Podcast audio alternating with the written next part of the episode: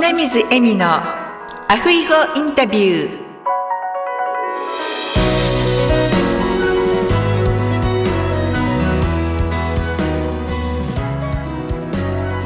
アロハアロハ就活エッセンス in ハワイ本日は京都在住のビビアンさんをゲストにお迎えしております。ビビアンさんこんにちはこんにちは。よろしくお願いいたします。よろしくお願いいたします。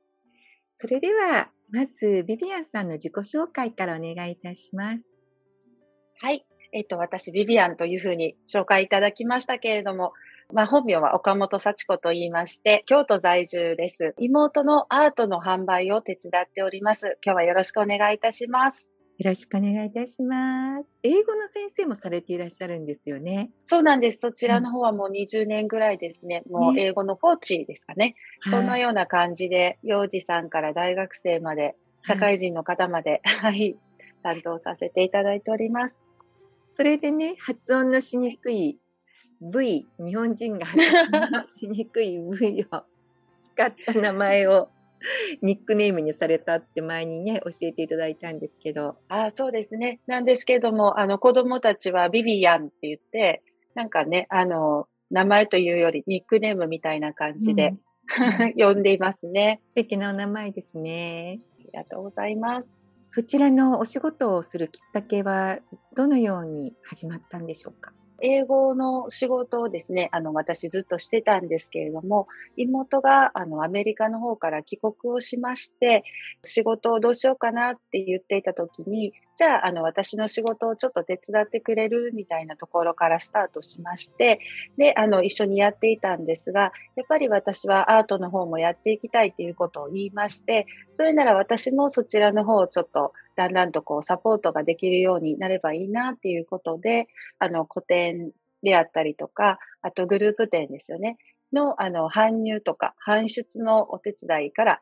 始めさせていただきました。そうなんですね。今、はいビビアンさんの後ろに飾ってあるのが妹さんの絵画ですよね。そうです。今日は、ポッドキャストなので、実際にはですね、皆さんにえ画像を見ていただくことはできないんですけれども、ビビアンさんの方からどのようなアートかっていうのをご説明していただけますか？はい。妹がやっているアートは、まあ、日本画と言いまして、そうですね。まあ、妹のスタイルではあるんですけれども、自然のこう石などを拾ってきまして、それを粉にしてですね、三皮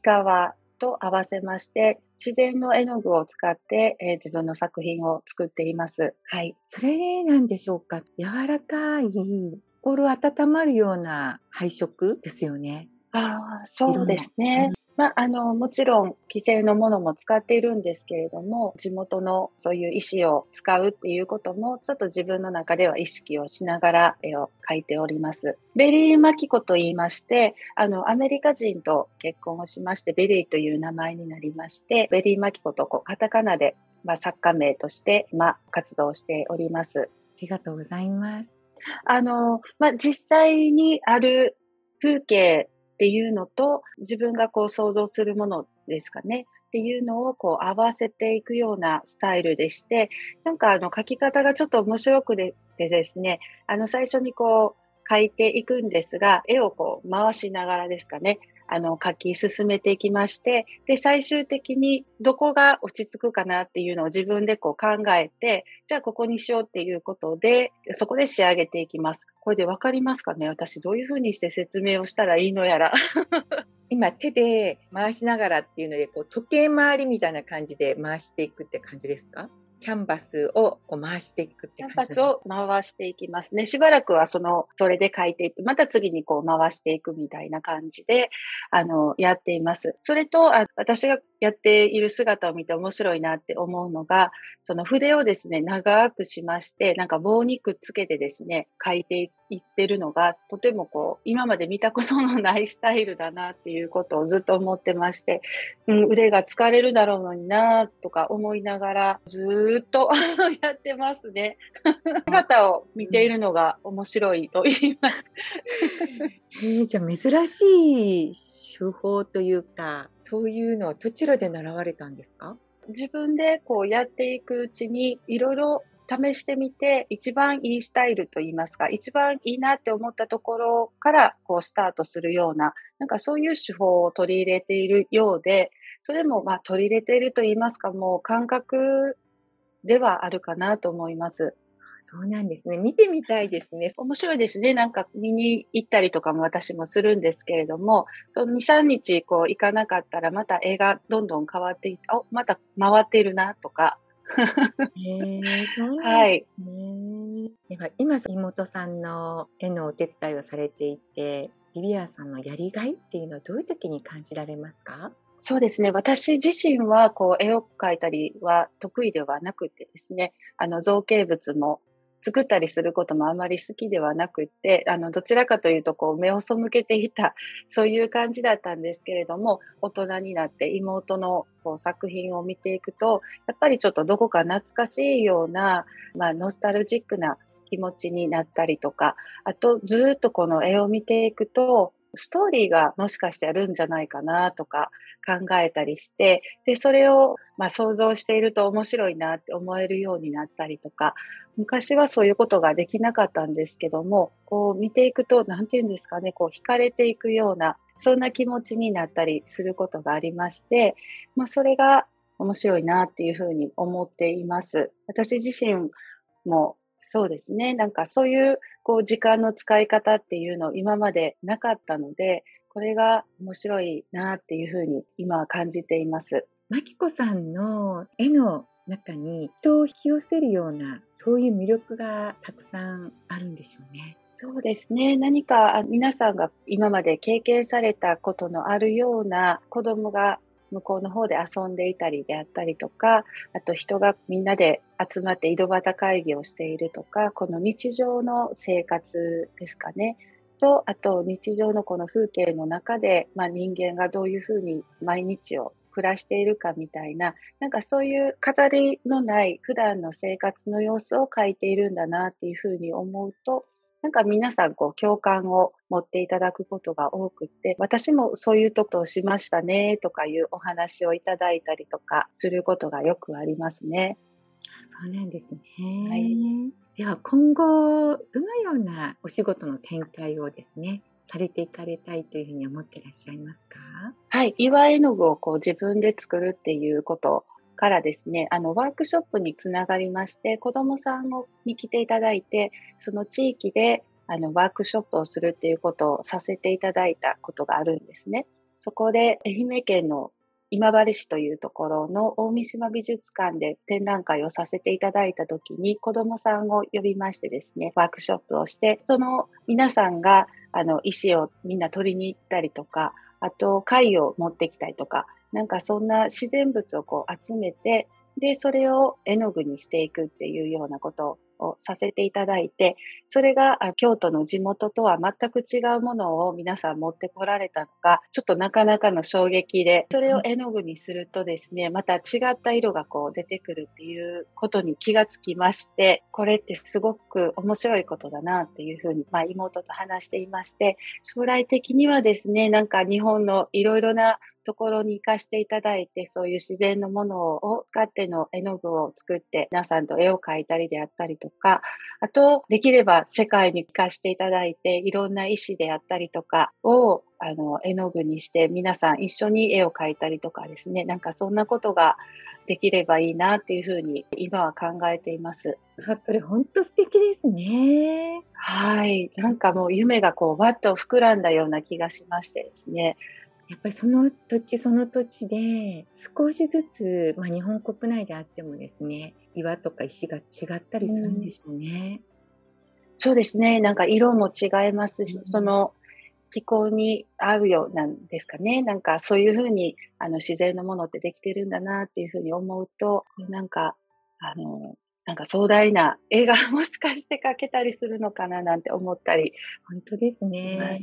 はい。今って子供さんたちは結構っていんでしょうかねコンピューターとか携帯とか、もう作られたものの中でそれを操作するっていう子供さんが多いと思うんですよね。ですけどその子供さんが自分たちで拾ってきた石で絵の具を作ってでその絵の具でまた自分たちで絵を描いていくっていうすっごく自然の中からのパワーもいただけると思いますしそういう体験って本当になかなかできないと思いますのでぜひぜひこれね、全国、そしてまた、ね、世界でもそういうイベントをですね、されていかれることを私も応援したいと思います。ありがとうございます。ハワイでもやっぱりまた岩とか石とか貝殻とかもありますけど、またそういう色が変わってくるんでしょうね。そうですね。どうなんでしょう。砂なんかはあまり使えるのかなどうかわからないですけど、私、こう、ハワイに行かせていただいたときに、あの、砂がね、もう本当に綺麗だったのを覚えていまして、キラキラしたものがたくさん入っていて、子供の時だったんですけども、必死になってね、集めたりとか、た思い出があります。あ、そうなんですね。はい。本当に今、あの、さんも言われたように、そういう思い出っていうのは大人になってもね、忘れずに覚えているっていうことだと思いますのでそういうねイベントをされて自分たちで拾ってきて絵を描いたっていうのは一生忘れられないんじゃないかなと思いますね。ありがとうございます。んそんなことが実現できたらいいなというふうに、はい、思ってます。いや、もう実現しますね、絶対。いや素敵なね、お話ありがとうございます。とうございます。では、ビビアンさんの座右の銘を教えていただけますか？座右の銘はですね、Go with the flow っていう、うん、あの、よく外国の方と話していると、よく私も言っていたと思います。まあ、流れに沿ってですね、あまりこう自分を飾らずに、流れに沿ってこう生きていけたらいいなっていうふうに普段から思っていまして、いただいたお仕事をこうきっちりこなしつつも柔軟な姿勢でいろいろこうチャレンジをしていきたいなっていうふうなそんな思いでこちらの言葉を選びました。私もよくハワイの方も Go with flow って言葉には出さないんですけど、うん、ローカルの方はもう言葉に出す前にそれをやられてるって感じです。そうですか、あ、それがハワイらしいなみたいなああ、なるほど。うん、もう飾らずに、気取らずに、気取らずではなくて、気負わずですね。うんうん、気負わずに、自然のままにじゃないですけど、そんな感じでされている方が多いかなって今思いました。うんうん日本ではなかなかそんな感じではまだないかもしれないですね。そうですね。日本だとどうしてもこうしなければいけないっていうような、特に会社だとそういうのがありますもんね。うん、あの、まあ、それは日本の素晴らしいとこでもあると思うんですけれども、日本は何かにつけて必ずマニュアルってあるじゃないですか。はい。ね、お客様に対しての応対のマニュアルとか、結構マニュアルがたくさんどの部門にもあってですね。で、みんなそれを研修で学ぶっていう感じでされてる企業が今でも多いんじゃないですか？そうですね。何をするにもやっぱりマニュアルっていうのはあると思うんですが、うん、それをあの、まあ、自分なりにこう解釈をして、で、いいものに作り変えるっていうことを今は結構求められているんじゃないかなっていうふうに思うんですが、なかなか難しいですね。同調圧力があったりとかっていうのは、うん、なかなか難しいかもしれません。うん、そうですよね。もうマニュアル通りにしなさいって言われてしまうところも結構あるかもしれませんもんね。そうですね。うん、go with flow ですね。はい。よくね、私の主人がそんな感じですね。ああ。私が結構日本のそういう日本で勤めてた時に、まあ、銀行だったっていうのもあるので、うんうん、マニュアル通りにしなければならない間違いない。なるほど。ですよね。まあ、事務作業もそうですし、お客様とのやっぱり応対もですね、すっごい研修で鍛えられたっていうのもあるんですけれども、失礼があってはならないっていう感じで、すごいこう、お客様が言われることがもう正しいみたいな、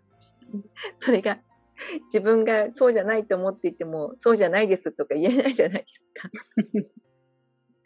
なので、なんか初めのうちはすごい大変だったんですけれども、年数重ねるうちに、まあ、それが上手にうまくかわせるというかですね、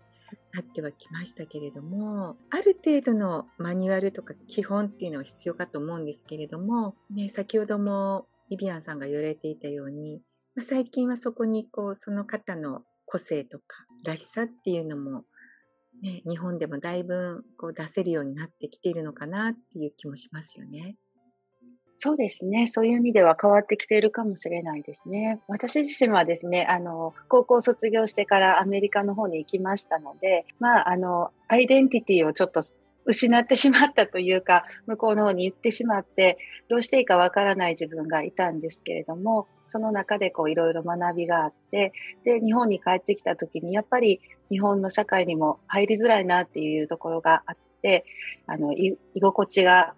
まあ、居場所もなかったですし、居心地がなんとなく良くないなっていうのを感じる中で、じゃあもう自分はこういうふうに生きていたらいいのかなっていうのをあの感じた、その言葉が Go with the flow だったのかなっていうふうに、はい、思います。なるほど。やはり海外に出ますと、自分を持っていないとですね、自分のことを主張するように教育受けますよね。自分の持ってることを、うん、君はどう思うの？っって聞かれますからね。そうですよね。最初どう答えていいのやら、もうどうも思わないとか思ってましたけど、そうそう。合わせますみたいな風に思っていたんですけど、そうじゃダメだなっていうことに気がついて、徐々にですけどね、だんだん自分のことを言えるようになってきましたね。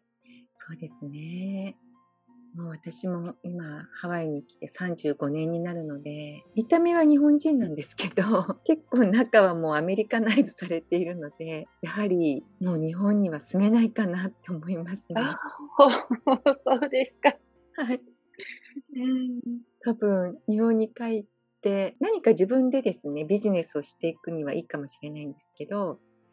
日本の会社とか誰かの下で働くとかですね多分そういうのもできないんじゃないかなと思います。そうですね。組織にこう入ってしまうっていうのは私ももう難しいかもしれませんね。うん、そうですね。はい、そう、もう私は組織には入れないと思います。ねあの日本でもねたくさん起業されてる方が増えてらっしゃいますね。そうですね。なんか日本も変わってきましてね、学校教育でもこう企業精神を学ぶとか、そういうこともこの間ニュースでやってましたので、舵切りをしていくんではないかなっていう気はしますね。それはいいことですね。はい。今まではこうみんなと一緒がいいみたいなねところがありましたけれどもやっぱり一人一人同じではないのでですね、うん、その個性を生かして皆さんが、ね、楽しく仕事をしながら生活していける社会が日本にも広がっていくといいなと思います。そうですね。うんはい、それではビビアンさん、リスナーの皆様にメッセージをお願いいたします。はい。